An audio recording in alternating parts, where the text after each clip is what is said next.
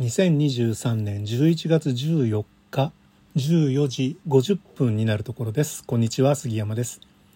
94回目の脱線です。今日も私の発声練習にお付き合いください。うりさんお便りありがとうございます。マツコの知らない世界見ていただいたそうでありがとうございました。観光列車ねたくさんありますね。一応あの番組の中で僕は観光列車と観光車両ってあの分けて説明しようかなと思っていてその大きなマップにも観光列車観光車両って書いてましてただまあちょっと説明ややこしいんでそれ割愛しましょうってことになっちゃったんですけど一応観光列車と観光列車あ観光列車と観光車両っていうのは違いが僕の中では定義が違っていて観光列車っていうのは、えー、ダイヤを持っているもの毎週末走りますとか、えー、一定のその定番のダイヤを持っているものが、えー、観光列車。で観光車両っていうのはダイヤを持たない波動的に使うものですね。だから、えーと、腰のシュクラっていうあのお酒を楽しむ観光列車っていうのがあるんですけど、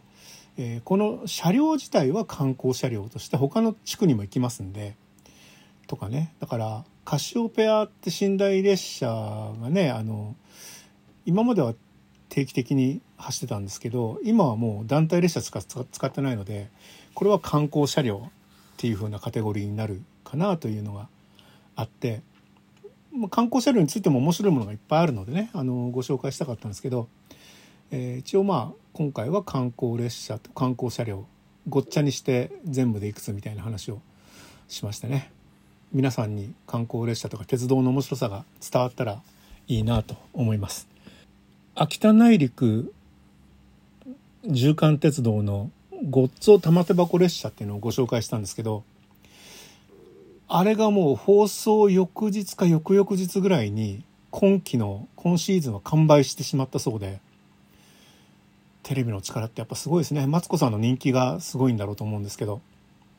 でその話を、え、どこで聞いたかというと鉄道技術展っていうのが、え、幕張メッセで、えー、放送の翌日から3日間やってましてでここはあの鉄道のまあビジネスショーなんですね。だから部品の展示とかレールの展示とか、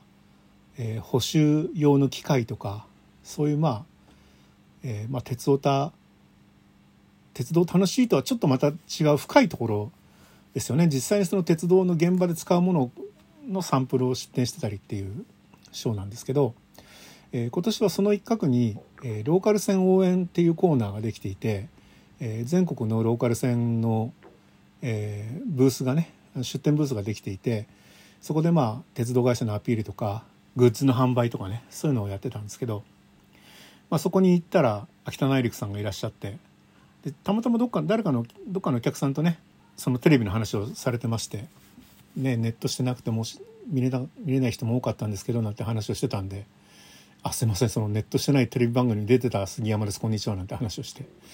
当日の担当の方はいらっしゃらなかったですけどあの営業のご担当の方事務のご担当の方なのかないらっしゃって、えー、お話をさせていただいたら「ごっつお玉手箱列車は」放送の直後に完売になりましたっていうふうにおっしゃっていただいて、まあ、びっくりしましたね。秋田内陸牛鉄道さん他にも観光列車いろいろやっていてチラシいただいたんですけどほろ酔い列車っていうのがあるんですよ。これがですね ANA さんとタイアップなんですよね。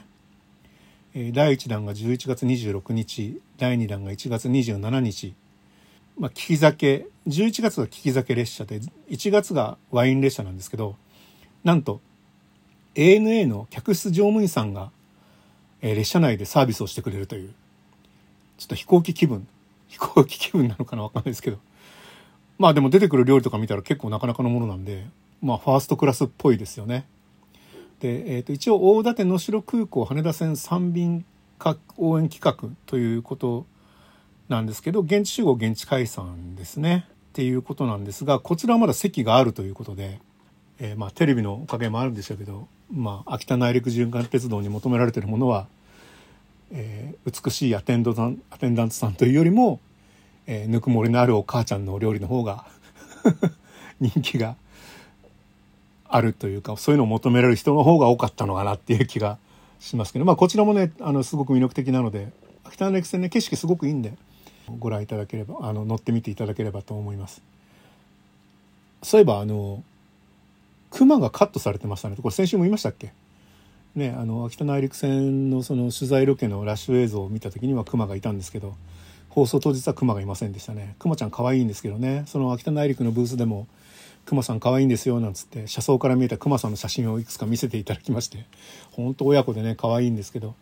さすがにちょっと被害が大きいのでねあんまり見せらそういうのを奨励するのもどうかというようなことがありましたね。さて鉄道技術展、えーと、僕は10日最終日に行きましてっていうのはあの10日には IT メディアのね原稿が記事が上がるので、えー、8日9日はその記事を書いていたので、えー、まあ、初日に行けばねいろいろ面白かったんでしょうけど、まあ、僕はニュースライターじゃないので慌てて初日に行ってねあの派手なところ見なくてものんびりと行って割と小さいブースが面白いんでねあのそういうところをちょっとブラブラ散歩しながら行ってまして面白かったのは小糸電工さんっていうのは電車の座席ですね。バケットタイプのシートいろんな仕掛けのあるね、えー、サフィール踊り子とか、えー、島風とかああいうこのバックシェルタイプのシートをやってらっしゃったりとかロングシート黒シートをこうチェンジする慶応さんとかねあの京急さんがやってるああいうシート、まあ、とにかく仕掛けのあるシートっていうのは大体小糸電工さんが作ってるということでまあそういうのもちょっと面白かったんですけどもあとはあの除草剤とか成長抑制剤ですね。その線路にね草がいっぱい生えてきちゃうんでこれはあの除草除草するのが結構大変なのでっていうような。で成長抑制剤っていうのはちょっと面白くて除草できないところあるんですよ。例えばあの線路の盛り土ののり面とかは除草しちゃうとあの実はその草の根っこで、えー、固めてる部分があるので除草はしちゃいけないと。刈り取らなきゃいけないんだと。ただ刈り取るのも結構手間なんで成長を遅らせましょうっていう薬のブースがあってそういうところをちょっと見て「いや僕実はビッグモーターなんですけど」って言ったら真剣に営業されちゃいましてあんまりそういう冗談言わない方が良かったなと思いましたけど、えー、まあそんなようなところもありましたとかそれから四足歩行ロボット日本バイナリーさんっていうところがねあの犬みたいなこうロボットで、まあ、顔にカメラとかライトとかついていて、えー、夜間のねあの巡回検査警備とかに使えるようなすごいですよ。これ自動的にねバッテリーがなくなると自動的に充電器にこう接続して充電してくれるみたいなところがあってこれにね鉄砲とかつけちゃったらもう警備ロボットとか兵器になっちゃうようなまあそういう使い方しないでしょうけどのも面白かったしあとあの今回 IT メディアで僕はあの緑の窓口とか鉄道の窓口を減らしたのはちょっと間違ってたんじゃないかっていう話を書いていてっていうのはその自動券売機指定席券売機っていうのはあんまりうまく機能してないですよと。で僕なんかはその、まあ、買う時はねもうネットでやるんで受け取るだけなんですけどキャンセルしに行ったらめちゃめちゃ手間かかってこれはおかしいよっていう話をしていてそもそもそのインターフェースもおかしいですよっていうような話をしていたら、えー、鉄道技術展に行ったら JR 情報システムさんで AI 自動対バンのアシストマルスっていうのをやっていてあのまあ、アシストマルスってあの、話せる券売機なんですけど、これってあの、オペレーター呼び出すのに10分とか15分とか平気で出てくるんですよね。で、イライラしちゃうでしょ？その間立ちっぱなしだし。行列が減るの見えないから、なおさらイライラするんですけど、この AI 自動応対っていうのはもう AI ですね。音声認識をして、